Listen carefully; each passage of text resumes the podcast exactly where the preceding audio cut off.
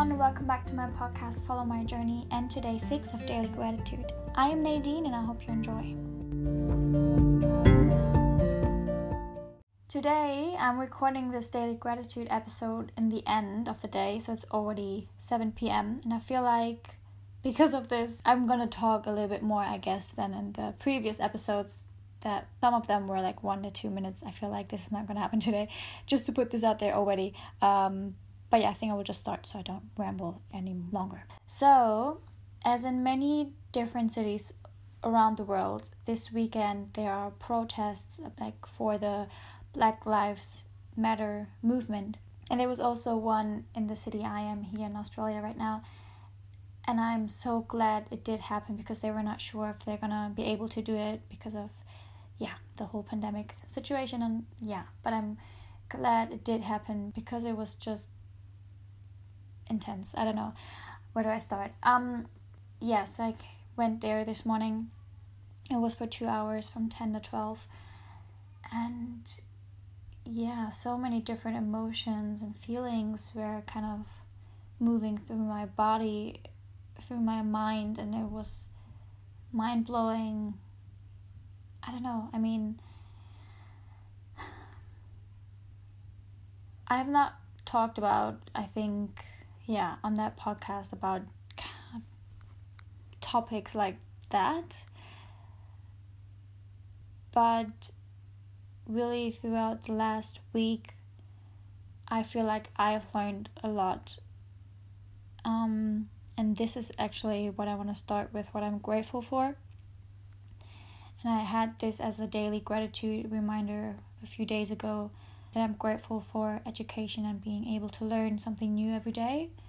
Today, I'm extremely grateful for reflection, that we are always able, with the beautiful minds that we have and the ability to think, we are always able to reflect on ourselves and our experience and what we learned so far or what we thought we've learned but we might have not got it yet.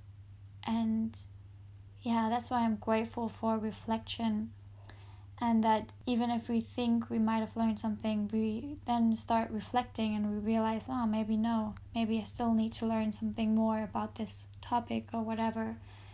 And I realized this week that, yeah, I do need to learn more and I want to learn more. And while I was at this peaceful protest, and yes, it was very peaceful and so touching, I had tears in my eyes when the speakers, yeah, went on stage and had their little speeches. Every single one that went up there and talked about. well, that was a picture that just came off the wall. Um, yeah, everyone that came up there and talked about their feelings, their thoughts. It was just with every single one that ran up there, just touching and touching over and over again. But I want to emphasize one thing that they kind of did that really I want to put out here is that they were asking who of the people that were there were already fighting for this movement, let's say like in the 80s or in the 90s, and not well, there were people who raised their hands like stood up and said that they did, but not that many.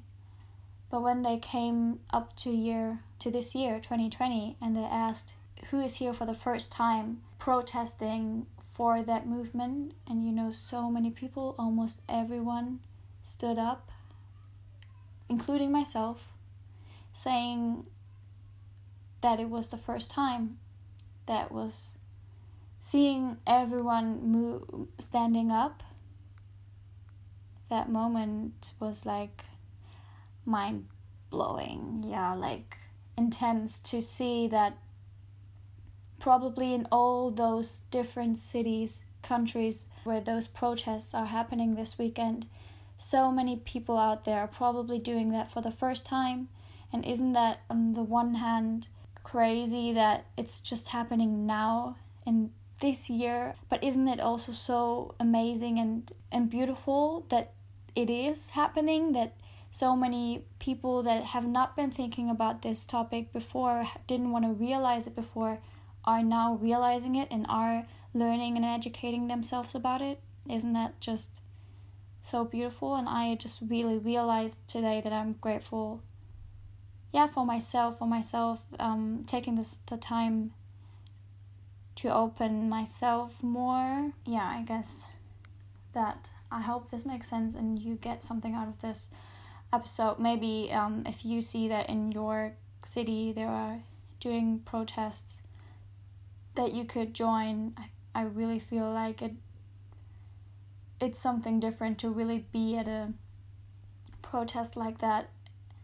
feeling the vibe, the energy of all those people gathering. I really feel like this is it just has a different impact. I feel at least on myself.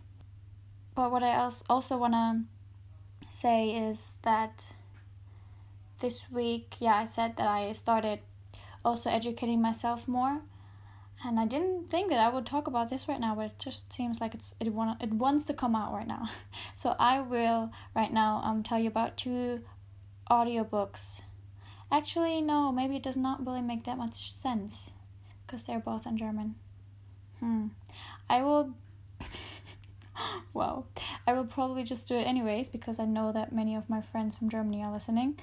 And probably there are a lot of audiobooks or books out there in English about this topic.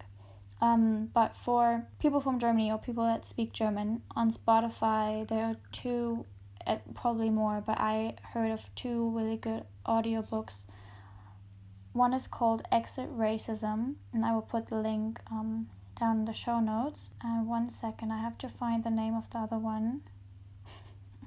really professional right now. Let me see.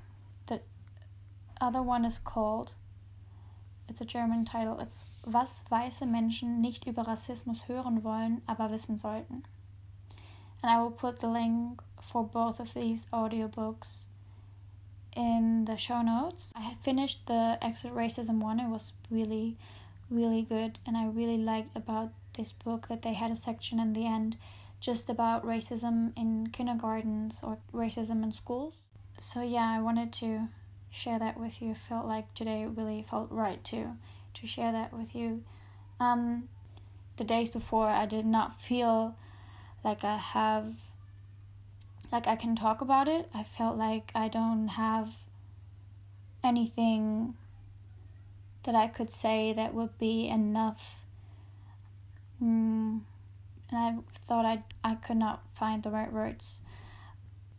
But like I said, that's why I'm why I'm grateful about reflecting on yourself. I hope that makes sense. And yeah, I just thought that today was the right day to talk to you guys a little bit about it at least and I I'm pretty confident to say on here that there will be more on my podcast about this topic. I hope, I hope, I hope this is gonna happen. Um, yeah, I will be working on something the next few weeks, I guess, and I hope to share it with you on here. Um, but yeah, like I said, I'm grateful for reflecting on ourselves and just I wanna I think encourage you to, I guess, listen to your heart because I also realized today that I think deep down we all know already kind of what is true. And we, as a child, I mean, well, no, I'm touching a new topic.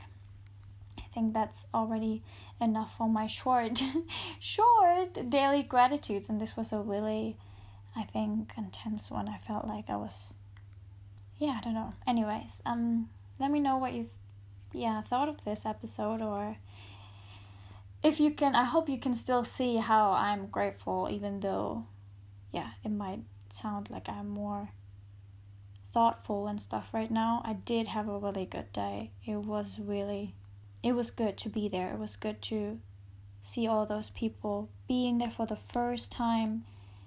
That means that we are all doing this together right now, you know? We all feel unsure, uncertain, but I realize that we should not just hide with those thoughts. that's it for today. Um, it was longer. I'm sorry. I talk to you tomorrow for day seven, and yeah, bye.